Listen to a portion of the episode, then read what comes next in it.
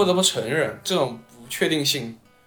不可预测性的东西，它就是我们生活的本质，因为我们生活就是不确定和不可预测的。对于生活悲观，但是努力生活，可以，这这这就很可以啊。土味是本土的土，而不是真的土。对我就是一个县城来的，我就是一个乡下人。不需要努力这个词儿，只是说你去干点事情，不需要努力，你就干一些事情。你想干就干一些事情。乘着黑暗躲开大家好，欢迎收听《问题青年》，我是编辑小曾。今天和我一起的呢，还有我们的编辑部的同事 Sharon。啊，大家好，我是 Sharon。非常高兴在这一期《问题青年》中呢，我们邀请到了明日创作计划的选手蒋先贵，与我们一起聊零零后创作者眼中的世界。小蒋可以先跟我们打个招呼。好的，大家好，我是蒋先贵，贵州六盘水人，明日创作计划的学员。其实我和 Sharon 都能算得上是小蒋的粉丝了，嗯，因为我记得好像在九月的第一周，小蒋和他的歌就开始刷屏我的朋友圈，像《爱人与玫瑰花》，哎，对，《飞向月球》，有人会分享就是节目片段，也有人就分享采访，然后我们从中呢。才知道说哦，原来这个叫蒋先贵的 男生来自贵州六盘水，不仅呢是个小镇青年，还是一个在上大学的零零后创作者。就这一系列的标签呢，都让我们对你呢产生了很大的一种好奇。可能 Sharon 也可以讲一讲，就是你对小蒋的印象。对我其实一开始并没有看《明日创作计划》这个节目，然后一直到也是朋友圈里接二连三的有朋友分享蒋先贵的作品和他的音乐歌词，比如说像《飞向月球》中的一句“你去找宇宙飞船，我去引开保安”，或者是《爱人与玫瑰花》这首歌有。很多朋友喜欢，然后我才慢慢的去想要去了解小蒋和他的音乐，包括去看一些他的节目视频和他的一些采访，然后我就逐步感受到小蒋身上有一种诗意、真实和浪漫，比如说他常常在节目里呈现的形象。就有呃有浓厚的刘海儿，不合时宜的西装，然后说话也没有特别的被规训过。比如说，你会拉着朴树聊天的样子，就是有种，就是有一种放松感，然后不是太有很严肃的那种边界。想想他在唱歌的时候，他就是感觉是多面性的，就是既能安静的坐着弹唱对宇宙和月球的想象和向往，又能一下子。把我们带回那个唱跳 disco 年代那种躁动，拿着玫瑰花，跟着拍子和节奏去调侃时代和关怀那些失意失落的人。然后我尤其其实对他的一段话印象很深刻，其实就是当时蔡维泽问蒋先贵对于复古与创新的看法，小蒋当时是这样说，他说为什么会是复古呢？是因为来自上个世纪的一些事情，因为那个时代的人们他们没有什么东西满足他的精神和世界的需求，他们在胡天乱气的写一些飞碟怪兽。稀奇古怪的东西来满足这种精神需求，然后这种方式，当时小蒋他说他愿意称之为“没有小麦照样种玫瑰花”，然后这句“没有小麦照样种玫瑰花”感觉也是一方面，其实他对于他自己的概括，其实也成为了我们对小蒋印象非常深刻的一句，有一些胡天乱气和稀奇古怪的精神在里面。对，然后这是我对于小蒋一个印象的一个呃一个梳理吧，算是。谢谢谢谢。嗯，对我们编辑部就是大家都很喜欢小蒋的一些作品，因为主要是在他身上看到了一些就是复古，看到了一些乡土的东西，所以今天我们也会从小蒋歌曲背后的乡土出发，然后聊一下他对于时代热词，甚至说自己的同龄人的一些观察与理解。那么就首先我们还是先从大众所最熟悉的小蒋在节目中展示的音乐作品开始聊吧，就是因为好多人会评价你的歌，嗯，是现成科幻曲风。嗯，在我们看来呢，我们刚才也讲到了，就是很新奇、很特别。嗯，因为里面融入了很多现成和乡土的元素。也许 Sharon 也可以分享一下一些歌曲中给你留下很深刻印象的一些词啊、意象什么的。嗯，好。一开始我其实对就是《飞向月球》这首歌还挺感兴趣的，因为刚刚也有提到那句歌词嘛，它就是。把月球和保安放在了一起，就是有一种科幻与现实的混杂的感觉。然后像其实前段时间大家都很流行赛博朋克的这个概念，然后其实这首这句歌词也让我想到了，就是高科技低生活，就是有一种非常迷幻的这种感受在里面。然后我觉得当时啊，乐评人耳帝他描述的也挺准确的。就是一个是不太切合实际的想象，一个又是极其切合实际的一个举动，然后这种气质交汇在一起的时候，就像想娶天上仙女的男人被县城的不断上涨的房价给打击到了，就很很迷幻的一种感觉。然后而《爱人与玫瑰花》的这首歌，就是就是帮我们推开了落盘水的某道铁门吧，就是一方面是歌舞厅的这种场景。扑面而来，像是一个时间的虫洞。然后另一方面，当时小蒋表演的时候是穿戴了大一号宽领的 vintage 的西装和印花领带。然后中途有一段是应该是用贵州话说的独白，他的形象穿梭在其中时候，就是有种去窥视这个时代的荒凉与浪漫的感觉。对，就有也有看到很多似曾相识，就是既像毕赣的电影，啊，也像张伟伟的《白银饭店》，或者是木马的《旧城之王》，五条人的《县城记》种种。对，然后我也想问一下，就是小蒋，你有没有一些你对这些你自己歌词当中的某些意象特别喜欢？然后为什么这么喜欢？或者是你如何把它们融入到自己的作品里的？嗯，我歌词里面的意象。比较喜欢的宇宙飞船啊，当时写的写的时候，还有就是保安这个意象这个词儿，当时在写飞向月球的时候，就莫名其妙加了保安这个词儿，对，当时这个意象非常的棒，就是 get 到了一个莫名其妙的点，对，然后后面我陆陆续续的写的一些歌，包括像苹果啊，然后玫瑰这样的意象，都是我非常喜欢的，对。他们，他们象征着我生活中的一些人或事物吧。对，就你会用你歌词中的一些意象去比喻生活中的一些事物或者是人。对，我很喜欢干这种事情。保安，保安就它代表着一个看守的这样的一个一个角色。对，就是我们把一个我们需要对抗，对，需要去对抗的这样的一个角色具体化。嗯，然后后面大家都感觉我跟保安有仇，因为你去引走保安。嗯，对。那么其实我是比较会，就是你会觉得这种意象，它是因为有一种浪漫的元素，所以你很喜欢，还是说，比如说你之前也提到说玫瑰花，你觉得是比较俗的一种意象，就你会特别去偏爱一些比较俗气的。一些保安其实也是了一些很现实的一些接地气嘛，就接地气的元素，就这些元素都非常接地气啊！你在你生活中的任何一个角度上，其实你都可以找得到，你懂我意思吗？所以其实你的创作是很大一部分基于生活的，对，很大一部分程度是对基于生活。那么大家会评价你的作品是现成科幻，你会觉得这个评价是准确的吗？我觉得这个评价还挺挺有趣的，就总结的非常到位。我觉得记得最早是任科老师说的，对，现成科幻，然后说对，就是这个意思。因为之前我也我自己也总结过这个这个东西，现成科幻它有一种有一种荒唐的真实感，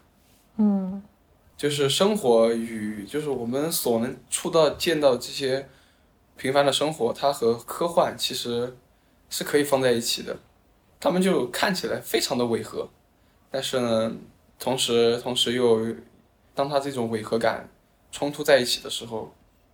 它又变得变得和谐，然后就会看起来很荒唐。对，对，荒诞，但是又很浪漫，是我的一种在听你的歌的时候的一种感受。嗯，谢谢。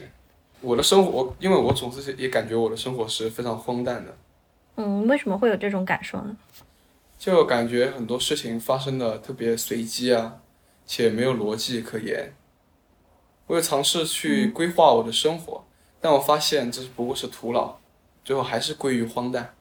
就像一九年年末、二零零二零年年初，我都没有办法意料到的一场疫情的到来，这就是魔幻现实啊！对，但它发生了。而且我们在这个过程中生活了很久。这个疫情的到来有就是这种就是突然的这种不确定性的东西到来，确实有打断你的一些计划，是吗？对，而且我们不得不承认，这种不不这种不确定性、不可预测性的东西，它就是我们生活的本质，因为我们生活就是不确定和不可预测的。嗯，所以其实你在创作中非常的偏爱这种荒诞的感觉，也是。基于其实你对于不确定性是在接受的，我觉得这种荒诞感和我属于臭味相投，对，就是都是一个味道，所以我对会对他有一种别样的偏爱，或许是主动被吸引过去的，有点自嘲。我觉得总结这个这个时代，我们大部分人都在自嘲，嗯，因为我们不愿意有有一些真实的东西、真相的东西，我们不愿意通过别人的。别人的口吻去去把它说出来，我们希望自己主动承认。嗯，啊，我就其实还想到之前有一些创作者也还挺有意思的，比如说有自制方言喊麦版的潘多拉，然后还有他们会在卧室里录舞蹈，就是大学的寝室里面录舞蹈不如跳舞，然后还有一些重复复古元素的说唱农业漫游，然后我觉得当时。就是这些非常素人的一些创作也挺，就是也挺荒谬和荒诞的。然后一方面就是能够对能够感受到他们被现实和工作压力所压榨，然后但是又会不停的接受一些心灵鸡汤和正能量。其实他们的生活就是他们是在生活里寻找养分，就是对本来生活就非常的困苦啊，然后。也荒诞，你只能去寻找一些怎么说呢？寻找一些，就是让自己转移注意力和去去给自己充电的一些事情。对，然后就就把就是就是就把一种荒谬和荒诞当成了自己创造力的感觉。其实这种荒诞，我认为是因为大部分人其实没有是没有受到是是没有受到就是说这种嗯系统性的教育。这种方面的教育嘛，就比方说音乐教育啊，或者说美术教育啊，这样子的东西，他们更加遵从自己自己的本质、自己的本能去做一些事情，这是很棒的，对，这是很棒的，Yeah，这是很棒的，因为这是从艺术的最本质去寻找艺术。大部分我觉得，大部分很多很多厉害的艺术家应该都是，对，大部分很厉害的艺术家，大部分都是从本能、从本能出发的人。比如说，我特别喜欢王家卫，对，还有毕赣，对我真的很喜欢，很喜欢毕赣，对我真的很喜欢毕赣，但我不知道，但我但不知道，但不知道对方对我有没有兴趣啊？就像我很喜欢张手指，但是我总感觉张手指应该不太会喜欢我。嗯，我我本来那天我在第一次听你歌的时候，听到那个旁白嘛，那一部分，方言那一部分。然后我就觉得好像那个路边野餐，就是里边儿就瞬间就会想到，也不就是像吧，就是会下意识的联想到，就是说，就是那里就是拿手电筒啊，就是那个，就下意识会联想到那个画面。就是那个海海豚，海豚。我特别喜欢那一段，特别喜欢那一段，就是他们他的那个理发的那一段，特别有意思，他的对话。反正就是所有的贵州方言都给我这样的感觉，我觉得很神奇。方言也是一个很神奇的东西，因为我是重庆的，我感觉大家的音调都差不多，却有不一样的味道。Yeah，因为其实贵州的方言它的整体的，就是比如说那贵州的方言，很多方言都是它的语调，它的尾尾巴是往下滑的，而不是往上扬的。对，往上扬的，呃，这种就是，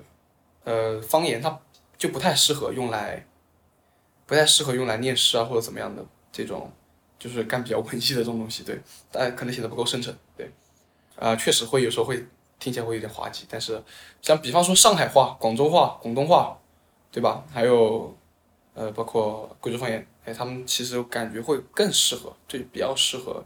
用来做这些东西，因为有些方言一听你就想笑了，你还你还怎么去关注它的内容，是吧？西南方言，对，但也有一些也是它本身方言是比较有韵味的，就比如说我是广州人嘛，有时候我也喜欢念诗，就是嗯然后我会觉得比起普通话，可能你用粤语嗯、念出来的感觉就会完全不一样。就更顶了。对对对，然后我也有朋友他。嗯，也是重庆人，然后他也是喜欢用重庆话来念诗，然后就是他他的韵味又是另一种味道，对，所以我我也特别喜欢你在《爱人与玫瑰花》里的那一段独白，我觉得还挺挺好的。其实，其实小蒋刚才说到的这个，我们好像之前在做关于土味啊、方言这种的时候，也是有这种感受的。就是其实当下不知道小蒋有没有感受到，其实土味啊、方言啊、复古呀这些东西，大家现在是越来越喜欢了。就是好像表面上大家的态度不是完全负面的，不是在嘲笑这个，但是它变成了一种更高级的 年轻人用来自嘲的一个东西。Yeah，但我每次跟别人谈及土味的时候，我都需要强调一点，这种土味是本土的土，而不是真的土。对，嗯对，我们要明确一点。对，因为因为，嗯、对，这这这点很重要，这点很重要。单纯的土呢，就是土。对嗯，那那我们可能就说到说，你说的本土的土嘛啊，对，我们又在 讲到说，呃，一些就是你的歌曲中就是会有的一些乡土的一些东西。其实，在我们好早之前的观察中，比如说从去年到现在，豆瓣上有好多人他们会聚集在一个叫“活在一九八零到二零零零”的一个豆瓣小组里。他们在那个小组里就装作是，呃，在那个时代生活的人，就是去怀想那个时代，也会有一些方言的影视作品和音乐开始出现，比如说像我们 就是你也很熟悉五条人呀，啊，还有比如说你你喜欢的毕赣的一些作品，就是我不知道你有没有感受到这种潮流，就是土味方言、乡镇复古开始进入到主流的话语中，而且就是说这种潮流它是会影响你重新去审视自己所处的这种乡土的文化吗？呃，对我来说并没有，只是变得大大方方去承认了。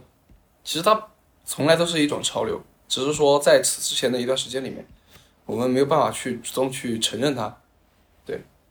而当成为一种潮流的时候，大部分人可以主动承认，对我就是一个县城来的，我就是一个乡下人，对，更愿意就主动去承认这件事情，而非去刻意去避开这个话题。对。只是变得更容易去承认罢了。对我而言是这样子的。嗯，那你会有，比如说这个，就具体到你身上来说，你会经历说，就是自己的一个身份，比如说我是一个 乡下人，对我是县城里来的，你会就是你自己的是成长经历中有经历过这种身份冲突吗？就是其实不太想承认哦。我在我十七八岁的时候，我还是不太能够，就是能就是去大城市，对，然后也不太能够让别人能感就感知到我我是从哪儿哪儿来的。但后面我觉得这个东西，它无外无外无外乎就是另外一种生活罢了，这并没有多大的区别。对，这其实不过是我内心的虚荣心在作祟罢了。后来我对我意意识到了这一点，于是变得更加对我对此，我觉得县，因为我觉得县城也挺棒的，对，所以我变得更加能够对能承认这，能够去认同这件事情，对，能去接受这件事情，嗯而且我觉得很，我觉得很酷，但是就是你是什么时候开始意识呃开始把这种东西放到创作里的呢？开始创作的呢？呃，从我写《前单的哑巴》开始啊，你们可没听过对吧？我听过，我在 QQ 音乐上搜，然后那排排第三位你的歌。那就那就好，那就好。当我从那首歌开始的时候，就决定要写一些本土化的东西。对，就是我希望能够写一些有地域特色的东西。我不知道为什么这个东西，其实我不喜欢刻意而为之的本土化的东西。我希望它是真情流露的，因为它是你的生活本质。因为我们的这些所谓的乡土啊什么的，其实其实这些都是地域性带来的，对吧？而地域性它就会带给你不同的思考和故事，还有一些。嗯，小东西，而这个其实就是很本很本真的东西，所以我可能是变得更加遵从自己内心吧。他的一个他的一个势头，就是做件做件做这件事情的势头，就是更加遵从遵从自己内心的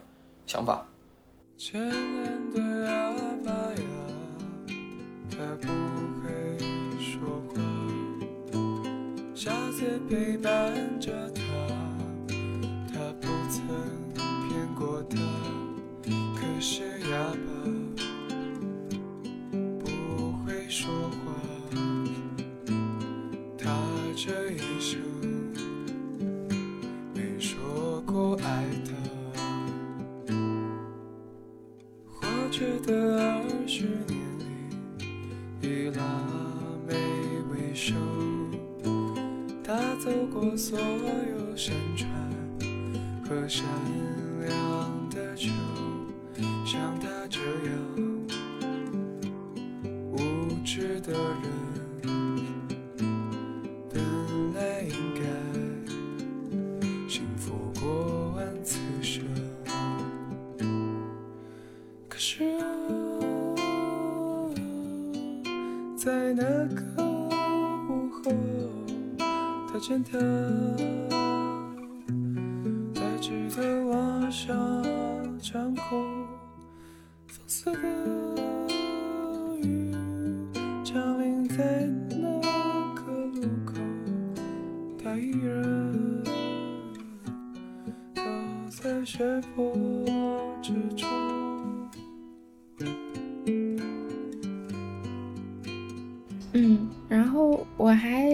好奇，就是你有没有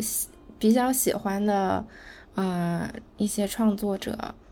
或者是一些乡土复兴作品，也是可能给你启发比较大的。呃，有很多，有很多，包括像国内的，国内的，我之前特别喜欢姚十三，特别喜欢，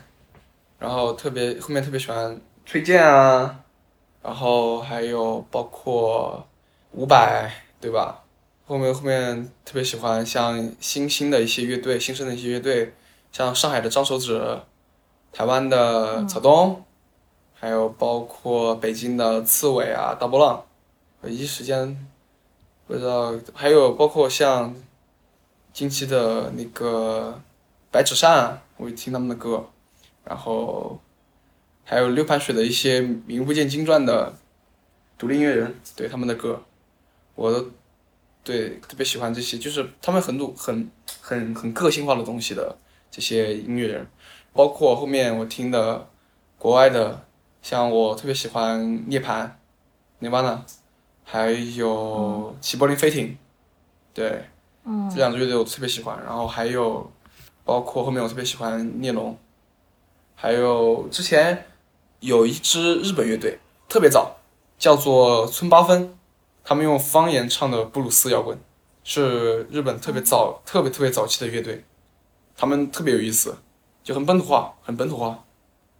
然后从这些乐队和音乐人身上会汲取一些养分吧，对我是这样认为的。嗯，你觉得他们给你？留下印象深刻的有哪些特点，或者是又有哪些，嗯，是你觉得其实没什么意思的呢？比如说，我特别喜欢科本，科本的现场，他非常的，他在现场非常的，这怎么说呢？他非常享受那个过程，也不是享受，就他他的气场就总能吸引这些人围着他转，对，还有包括像齐柏林飞艇，齐柏林飞艇他们是一支非常实验性的乐队，非常前卫，他们的现场就非常的炸裂。然后后面我喜欢像草东啊，草东草东真的很棒，草东真的很棒，真的很棒。他们词他们词和曲都是一种新的意识流形态，而且而且他们能够，他们总是能够直击当代社畜和年轻人的内心深处的那根最脆弱的神经。然后还有奥十三啊，这就他就非常的诗意。然后还有，这样我刚提到的那个日本那个乐队村八分，他们 他们就非常的自由，他们的现场，他们的音乐非常的自由且热烈和疯狂。从他们身上就就汲取养分吧，对，汲取了很多养分。嗯，那你你想要有什么样的创作呢？或者是说他们是怎么启发你创作的呢？启发我创作呀！我之前前我去年年底，对我就已经开始计划做一些真正个性化的东西。然后呢，我就想做一种毛刺感比较强的，然后又能跳舞的歌音乐。然后后面好巧不巧，然后我就然后我就听到了一个乐队叫回春丹，对我感觉他们在做我想做的东西。可能大家因为大家想的东西都在思考一些共同的话题嘛。共同的问题，然后我之前从初中开始就听了一个乐队，韩国的叫鹤吴，他们主唱叫吴鹤，是个光头，然后，然后他我感我也是感觉他们在做我想做的东西，就很很糟，对，但但还好还好还好还好后面我自己做的东西就在一些本质上，在一些本质上和形式上都有和他们区分开，对，都有和他们区分开。说到就是作品创作的话。比如说，我们就可以说聊到，因为你在节目中也会需要去在限定的时间去创作嘛。嗯嗯。嗯，就是你会因此感到说，比如说你刚才会说要去找到自己的一些东西，你会因此会觉得自己的那种特色就是去保留它会很困难吗？就是创作会变得难难一点吗？其其实也不难，对，不难，不难保持这个东西，因为它它它没有办法消散。它没有办法消散的，对，然后只是说你会被影响，就是你会再再次总结嘛，你会往哪个方向发展罢了。然后对我来说还好，对，影响不是很大，我的创作还是蛮自由的。我现在都在准备准备专辑了。啊，在准备啊，就是 是会有节目中的歌吗？还是就是一些全新的？会有，因为我把我那张专辑的。呃，intro 和 outro 都就是我的那个专辑的 intro，我把它放在了节目里面，对，已经拿在节目里唱了。嗯，希望到时候没有什么问题，对，能把它继续放在专辑里面。哎，那在呃节目中，你去跟人合作的时候，你说会被影响吗？就是这种会给你的一些对于创作理解或者创作时的心态带带去一些变化吗？其实我如果因为我是个情情情绪化的人，我如果要跟一个人合作，或者我要我们要去共同做一个东西的话，我首先必然要和他是好朋友，就是要成为朋友。但是我这个人又很很短，很在很短期的一个过程当中没办法去跟别人很好的去交流，对，所以这形成很大的一个问题。包括我跟我的制作人，呃，老师，对，跟我的制作人老师，我们都花了很长一段时间，从节目一开始就就就是跟他，然后。到现在我们才进入一个比较好的一个阶段，对，才这样，就时间比较花的会比较长。嗯，所以其实如果是正常情况下，你创作一首歌，其实可能时间会相对长很多。也也长也也可短，有时候我可以一一星期写三首歌，有时候也可能半年写不出一首歌，这都很正常的事情，对我来说。嗯，了解，完全能理解啊。嗯。很随机啊，难以捉摸，不无法预测，就像生活，没有办法揣测，没有办法预测，不确定性。嗯，然后其实你在节目，就是你其实之前也有提到说，你走进节目或者是在把自己的作品带给大家的时候，你实际上也是在把自己在六盘水的经历和记忆带给大家，然后作为一种文化输出。然后我还挺想问的是，为什么你觉得文化输出这件事情对你来说其实是特别重要的？对，呃，Yeah，这个问题很好，Yes，Yes，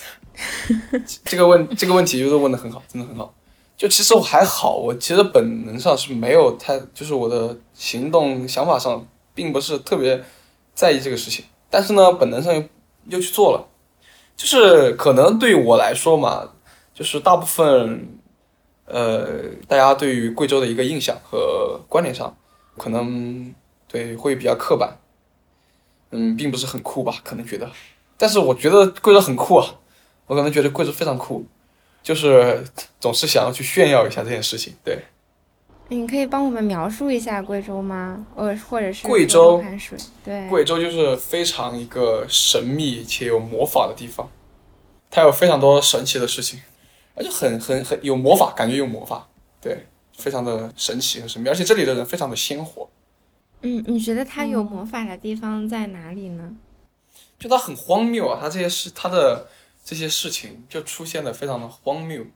就比方说贵阳，贵阳的市中心啊，市中心附近有一大块牧场、墓地，嗯，大块墓地，嗯，然后每天那些附近的附近住的孩子们，他们每天就上学，就从那个墓地那边墓地中穿过去，然后去上学，但大家没有觉得这个过，没有觉，但就大家却没有觉得这个事情非常的荒唐，对，这件事情在 要知道这件事情在公知上是非常荒唐的，你敢大晚上。下了下了课之后，从墓地里穿过去回家吗？这很荒唐呀。但是在在贵州就在贵州就嗯对，司空见惯就也还好。因为像我有一个朋友，他是一个美国人，然后呢，他之前是在扬州工作，然后工作了一段时间，他就搬去贵州安顺了。嗯。然后我对这个事情也挺。觉得挺神奇的，因为一般来说外国人好像都比较喜欢上海啊，或者北京啊、广州啊，对对对对对对，会栖居在一些大城市。但是呢，他就对对对，他就选择去贵州安顺，然后和我描述说特别特别舒服，然后特别有意思，然后就盛情了邀请要，因为你要去对，因为我们所明白，就是就像我们。我们去美国就可能会去旧金山，会去会去纽约，会去华盛顿一样，就很很正常，因为因为他们这些地区的文化输出高嘛，对吧？文化输出高，它会形成一种印象，就觉得这个地方就代表了中国，对，这很正常，这很正常。但是呃，深入了解之后，你会发现这些文化的东西，对，呃，可能它确实会集聚在更加小众的地方，是这样认为的。西南整个西南都非常神奇，尤其是贵州和云南。嗯，对，贵州和云南就非常是两个非常神奇的地方。对，小曾最近也在云南生活了一段时间。对，我觉得云南就云南很很棒，很棒。对，就真的你在那边待一段时间之后，你就发现确实是这样。我在这边，嗯，因为我待在这是白族的一个就是居住地嘛，然后。我在这边就有听到就白族的那种白族调，然后嗯，外地人来称他们为白族 rap，然后就 就很搞笑。我觉得关于云南啊，因为我们说云贵嘛，嗯，的这种乡土的一些就是原本土的一些歌曲，觉得很有趣。嗯，耶，这确实很有趣，而且不仅是音乐，它的文学，呃，包括影视。还有它的一些一些其他的艺术形式，都非常的根源，呃，不是根源，它的本质很根源，它的形式很新潮。贵州有一个有一个神专，有一张神专叫《灵山的儿女》，之前一个朋友推荐给我的。对，那那首歌是一个是一个老医生唱的，对，然后是好像是广东那边的。个比较好厉害的制作人去做的，就那张专辑很有意思，它里面有首歌叫《荷花红》，贵州基本上没有人不不知道这首歌。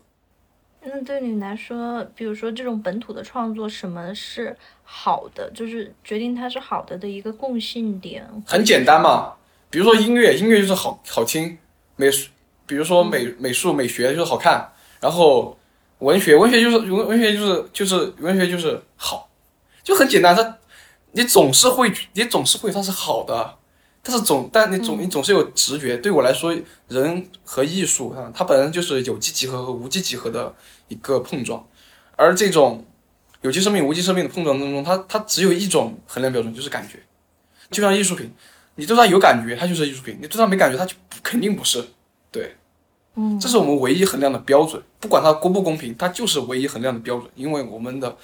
我们不能让让一些语言或者说一些引导的思考去去引导被把自己的观点引导引导错了。他不好了，就肯定是不好。他你觉得不好他，肯定不怎么，他肯定确实也不怎么好。对，嗯，但是你可以跟他 battle。对，他反对，你可以跟他 battle。你说的 battle 是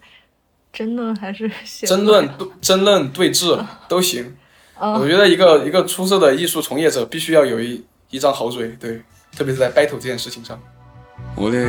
眼泪都哭干了，也没得用。我也见过马，只是那些马儿都背到石头和沙子，没有奔跑而已。还有那些彩子，跑得那么急，那么快，他们也一定着急回家，或者着急离开家吧。嗯，我们刚刚其实有讲到乡土的浪漫嘛，然后其实我们也发现，年轻人在这个大环境境下会尤其追求一些诗意和浪漫，然后尤其是近两年，我们也有写过一些这样的一些现象，比如说大家会喜欢蹲着直播间看星空和流星雨，或者是在短视频里去看赶海、修驴蹄子的视频，或者是有些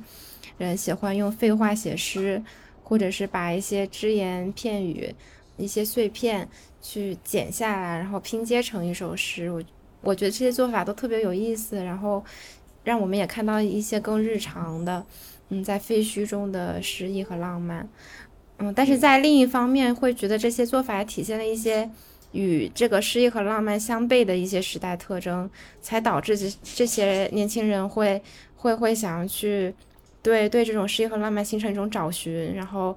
或者是一种对现实的逃离嘛。然后，但是他们又是特别真实的表达，对，然后所以我们其实还蛮想结合一些大环境啊，或者是时代背景以及这些呃年轻人的创作。更日常的一些话语里面去聊一聊，呃，一些时代特征。对，我觉得说很好，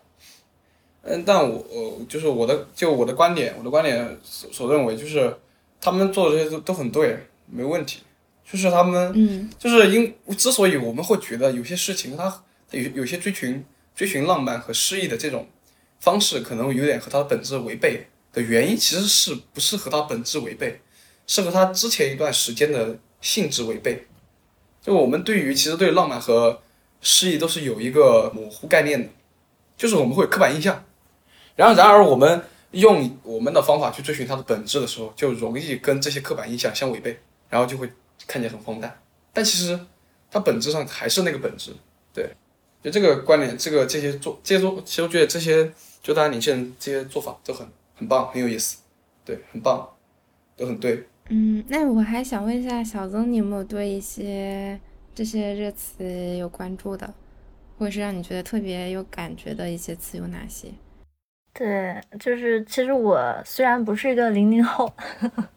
对，但是可以提供一些，就是比如说九五后啊，平时跟零零后交流的时候吧，大家会用到一些词嘛，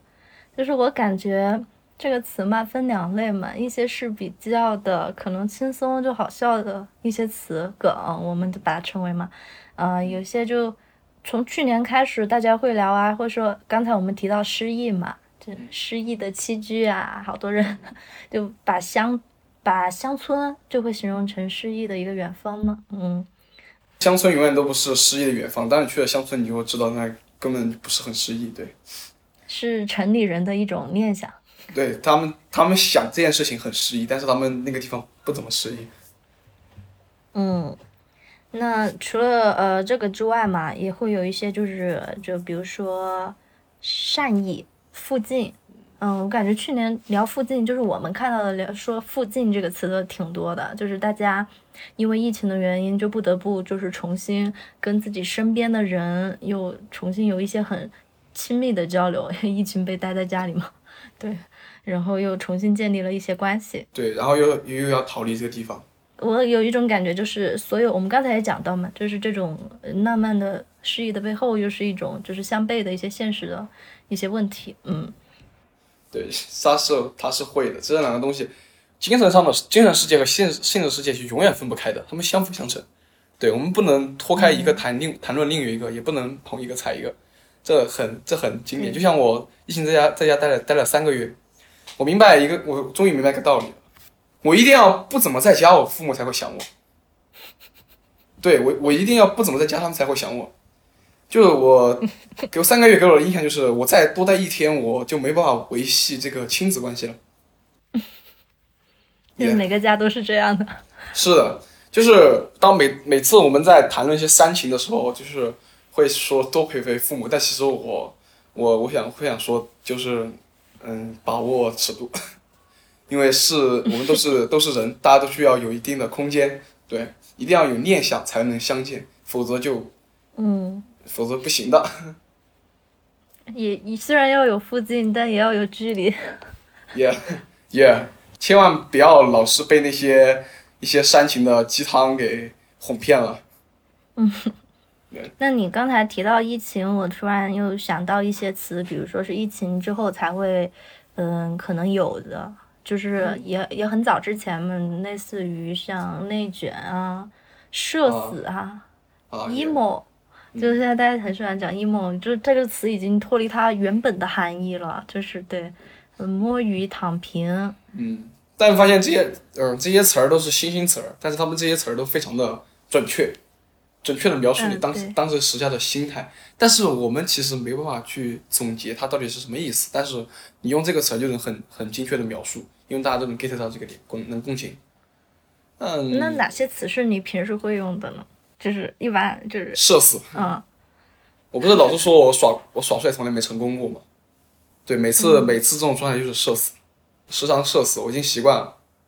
但其实我还好。嗯，我觉得是这个词儿加强了这。加强了“社死”的重量，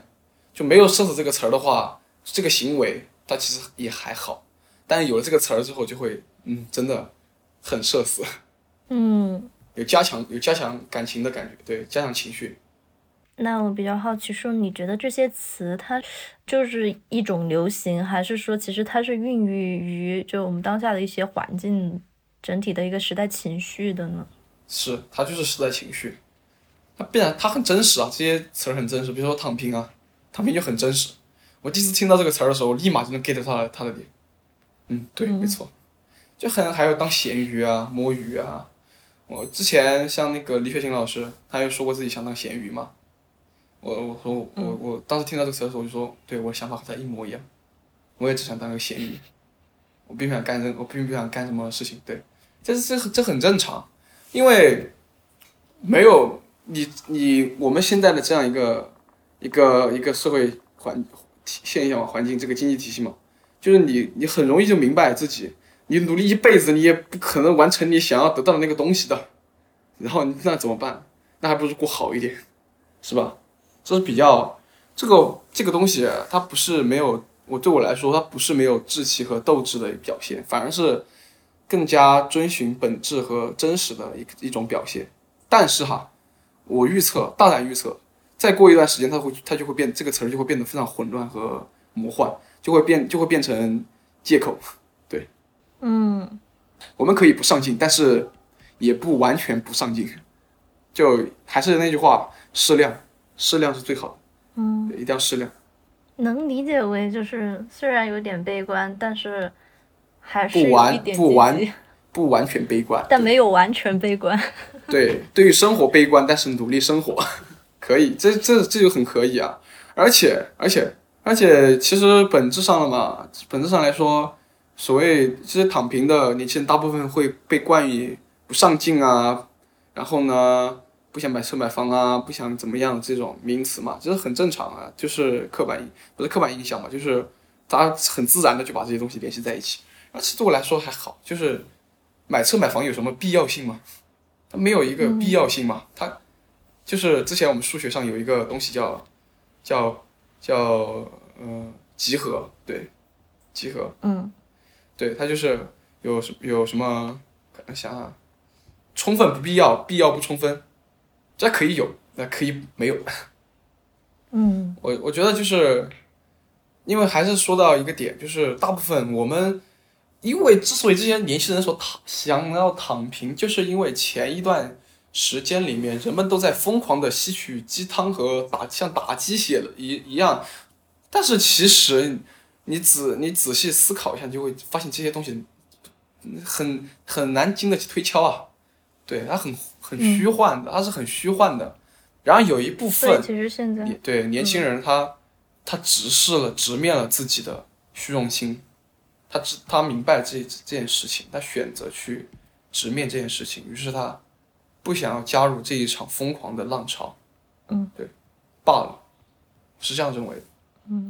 像我比较好奇的是，因为其实就是这个意识是有一个过程的嘛，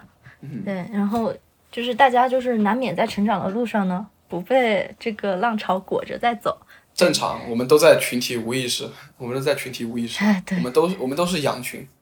嗯，但我比如说我们说有一些热词，它是跟人群标签有关的，就我不知道你会不会拿一些热词去 refer 你自己，就比如说，嗯，工具人、普通人，嗯，还有比如说，不知道你有没有听过鸡娃，我我听过听过，哎，对对对，然后小镇青年做题家啊、小镇做题家，嗯，对，你会觉得说这些词，嗯，或者还有比如说九八五废物，我们说废物嘛，嗯，全都是在我全都是在我全都在我身上得到充分的体现。就是啊，他他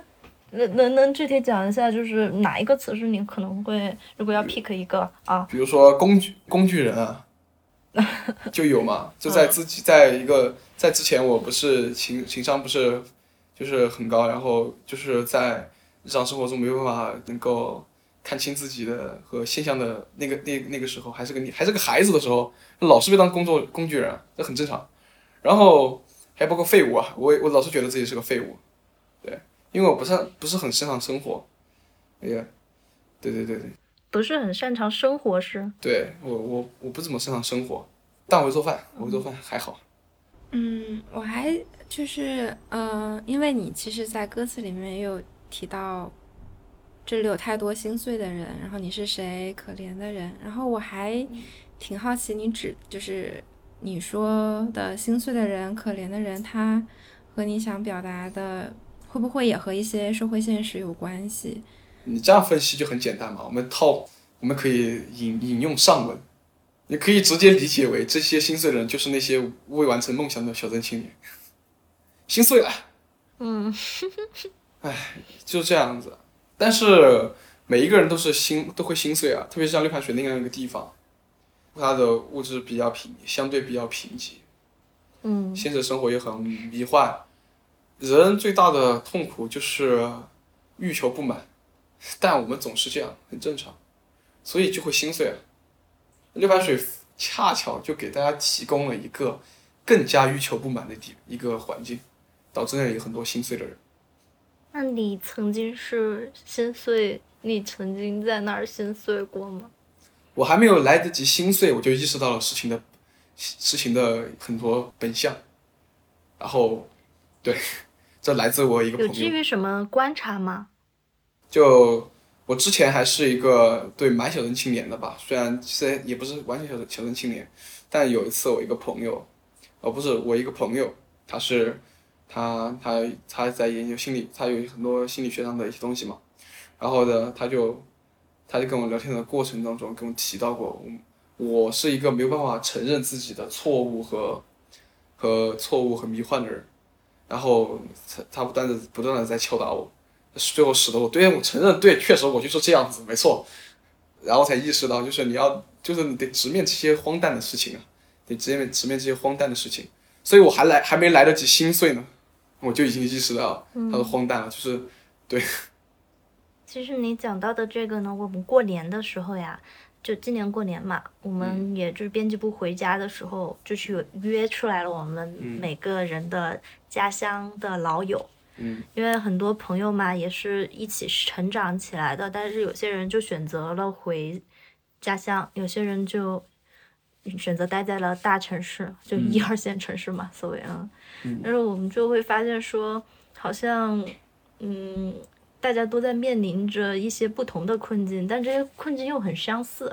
就好像就是没有所谓的人是真的过上了自己特别舒服的日子。就算回了三四线城市，有些人也还是在为人际呀，因为就可能三四线城市人际呀、工作这些就会更复杂一些。唉，只要你只要你还是个人，你就肯定不会过着舒服的日子。对，就我我就想说说这个跟你刚才讲到的很像嘛，就是有一些不自洽吧，可能是嗯。没关系没关系，这个事情它不会好的，它只会永恒存在。对，看开就看开了就好了，看开就好了。哎，我不知道为什么，就是我老是喜欢，我老是喜欢打破别人的幻想。哎，但是我觉得这一点挺零零后的，就是说实话，我觉得零零后是一个不太抱有特别美好幻想的一个一一代人。会有，但是我也觉得挺，哎，我我不是不是，我就想跟你探讨一下啊，因为我我就是我以前接触的零零后其实是挺消极的，大家都挺消极的。我曾经有接触过一个呃弟弟，我就问他说：“你嗯，你现在要努力学习，你有没有想过，就之后长大自己想要，就是就是一种很很幼稚的问法，你你这种想长大了之后会怎么样？”他说：“我不想长大，我现在活着就很累了。”然后 这件事给了我很大的冲击。但是呢，最近呢不是有一个调查嘛，就是说超六成的呃大学生认为自己毕业后十年后啊会年入百万。就是做梦。一方面，我觉得 对；一方面，我又觉得零零后好像很，我们说摆烂，很躺平。但是另一方面，好像他们对未来又有一些自己的幻想。我就是不知道你是怎么觉得自己。立足现实，在幻想，那才那才有可能实现。如果完全幻想，就基本不可能实现。所以你觉得自己十年后的年薪可以超百万吗？我我可没那么多要求，我我十年后我能在六盘水生活就行了，大概四五千块钱，嗯，就可以生活的很棒。立足现实，看清现实，放弃幻想。对你是一个低物质欲望的一个人吗？你会觉得？我是一个对生活品质要求不高的人，我有生活品质，但是我要求不高。对，嗯，就很很很好实现啊！我我不让自己就让自己很轻松，对。嗯，所以这是为什么你也选择躺平吗？我躺了，但没完全躺，我只能这么说，就就形容就躺没完全躺嘛。躺平，躺平嘛，总是会会以偏概全嘛，就觉得你干什么事儿你都不干，你就躺平了，你就全全躺。但是不是，只是在只是在这一件这一件无法逆转、无法去干预或者说无法去影响的潮流的的这个东西。的面前，我躺，我躺了呀，但是我我可以干点其他事情，对吧？嗯，我可以干点其他事情，嗯，不一定就是全部都躺平啊，躺平了，完全躺平那是废物，那不是躺平了，那直接就废物了。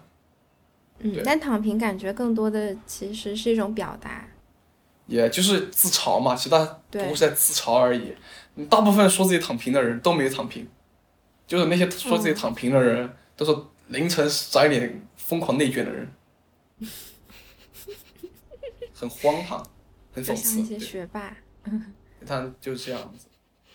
但那些其实那些学霸这样做，他们去就是然后躺平了，然后凌晨十二点疯狂内卷，其实他们也不过是在满足自己的虚荣心而已，就是希望别人夸他的时候就，就是希望自己被自己装到了呀，对吧？就是希望自己装到了嘛，装是永恒存在的，是刚需。对，但是对，但是躺平这对躺平这个说法也并不新鲜，其实也是很多时候人们对于可能性的一些理想幻灭，然后他才会说这个词。就比如说不再相信通过奋斗就能实现阶层跃升啊，也不相信努力就能获得更多的特权，所以他们会说再怎么奋斗也无用，那还不如躺平。对，呃，也，我只能说这群人可能他们运气，这这样说的人大概大概率是运气不太好，因为嗯努力确实就像一个鱼，像一个努力这个词儿，就像个鱼鱼钩上的鱼饵一样。它是有一种对理想的幻灭嘛，然后包括这种对理想的幻灭也是陌生的，就好像像三和青年躺平，三和青年也是一群在处于比较底层的青年，他们躺平也是觉得无论如何也不可能获得体面的生活了，那就干脆躺下。然后有一些城市青年躺平，他们是觉得因为本身已经有了一些。体面的生活了，然后他们要成为打工人，如果要去九九六的话，然后大部分的一些年轻人他们是躺不平的，就是像你刚刚说的，就只能抱着一些希望去卷一时躺一时。只能说，只能说，很多人在说自己无可奈何躺平的时候，他们就是我，我不得不去反问，就是我很喜欢这种事情，就是我不得不反问这些人。就是你们真的有有有去干一些事情吗？他们真的把自己的就是这些人啊，就有这我不得不反问这些人，就是他们真的有把自己的精力放在一些真正有用的地方吗？对我不得不去讨论这个问题，因为我自己也说我自己在躺平啊，对我自己也说我自己在躺平，但同时也也在做一些事情，因为真的我们很很经常会用会用一个怎么说呢？会用结果去描述。我描述一件事情，比方说，我我说我在做这个音乐，让很多人听到了我，就证明我这个路是行得通的。但是其实也不怎么行得通，觉得只是自己运气好罢了，或者我真的确实在做一些事情罢了。但但这个不能当做是一个鼓励的话吧？不喜欢说鸡汤，我只是想说，就是对于这种现象，就是像就大家有这个时候应该反问自己，真的在做一些事情吗？就是最好不要就是努力去做去演戏。对如果你真的没有在做一些事情的话，就应该合理的接受自己眼下的生活。如果你确实在做一些做一些事情的话，那它一定是会有一定的反应的，至少会让你的生活变糟或者变好。不过我们也不得不不得不遗憾的一件事情就是，对这个世界上并不是很很就是我们不得不承认这件事情，确实天赋啊这些东西都是运气，对，很难去，嗯，我们很难有时候难以去改变。这很正常，但我们没有办法去反驳和反抗这些事情。对，我们可以，但是我们可以努力的去生活，去做一些其他事情。嗯，因为这个世界上可能性可能性太多了，我们不不仅仅限于限于此，只有选择怨天尤人的人才会限于限制于此。千万不要拿躺平去给自己开脱啊！千万不要拿躺平去给自己开脱，这不是一个理由，也不是个借口。你可以自嘲一下，但是这不是你，这不是你不不说努力，我对你努力也挺讨厌的，我不喜欢努力这个词儿，是说你去干点事情，不需要努力，你就干一些事情，你想干就干些事情，嗯，对，努力努努力，对，努力不过是规范化的一个一种话语罢了，嗯。开心的活着，一定要光。彩的活着，别开光芒之后，开始压密的走着，被唾弃，绝对不光彩的城市，他们拿起锋利的刀子，开心的。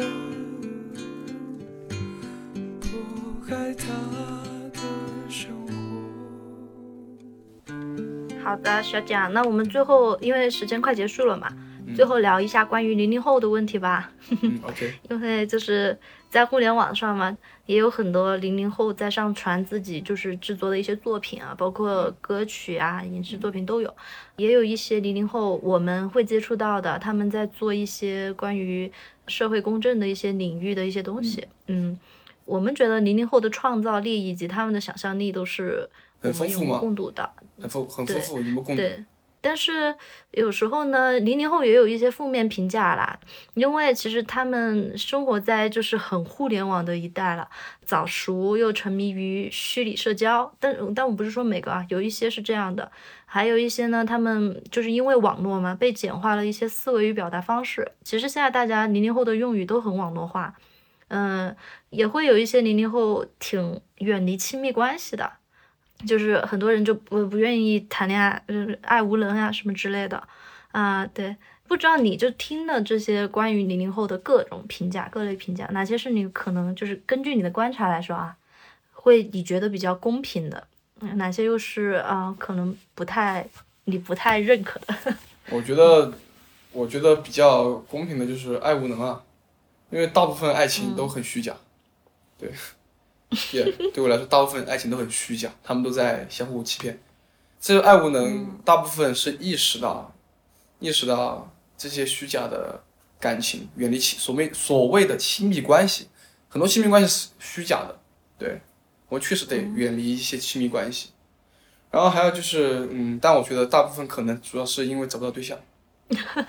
耶。然后就是，但我们我们值得思考的一点就是哈。这些零零后大部分孩子，我们这些孩子，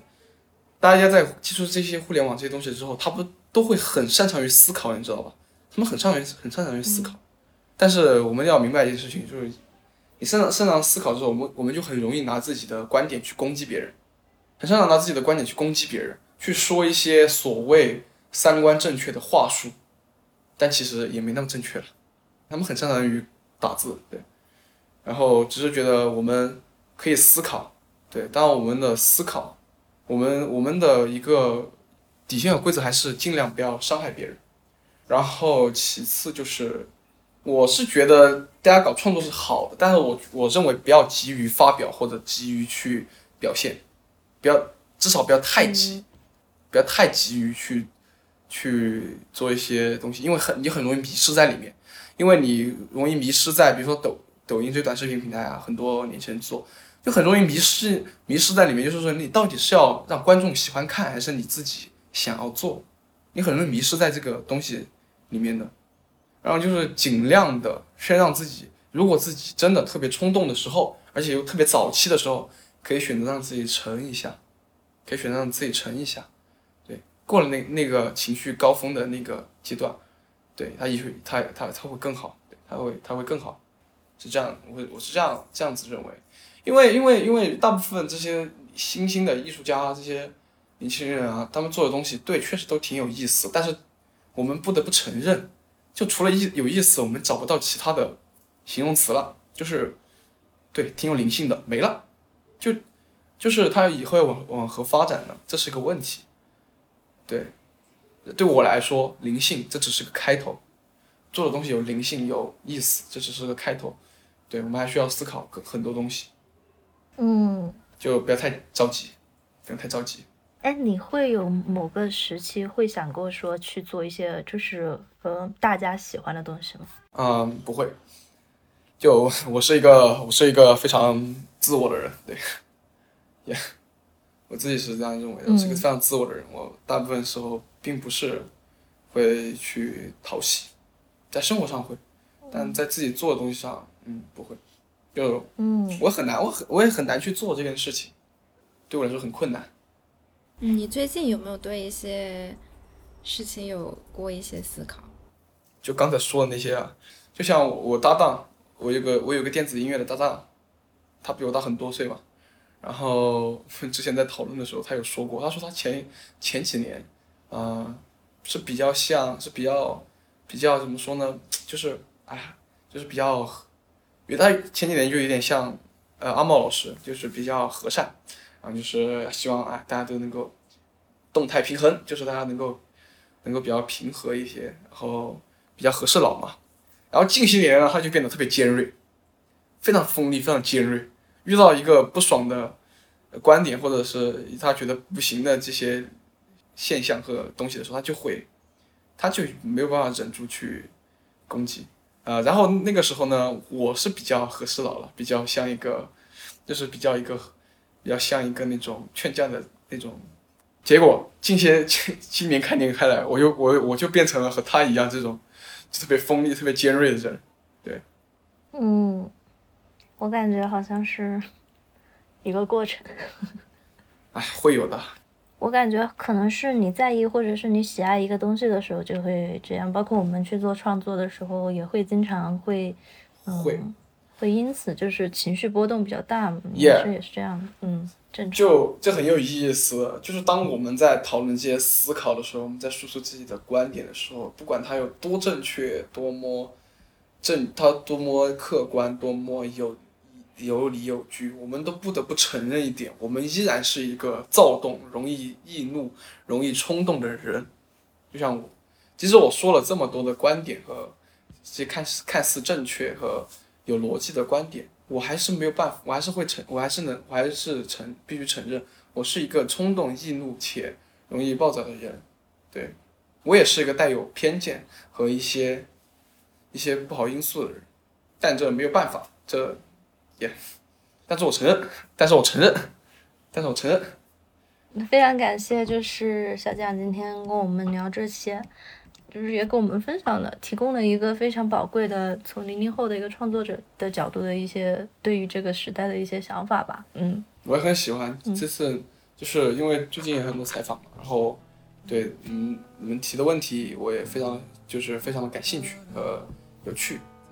好的，好的。嗯，你开心就行啊、我们都很愉快啊。呃，所以欢乐时光总是短暂的嘛。嗯欢乐时光总是特别快，又到了时间 say goodbye。嗯，谢谢小蒋，谢谢小蒋。好，谢谢谢两位，谢谢两位，祝你们生活愉快。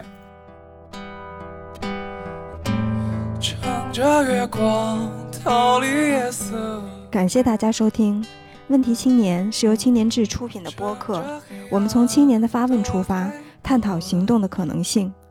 你可以在小宇宙、苹果播客、喜马拉雅、网易云音乐等平台收听我们的节目。如果你喜欢我们的节目，可以在微信和微博搜索“青年志 Youthology”，关注我们的其他内容栏目或与我们联系。谢谢。我去迎开报，可这里没有宇宙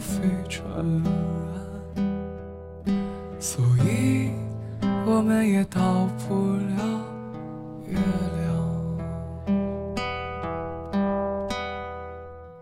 亮。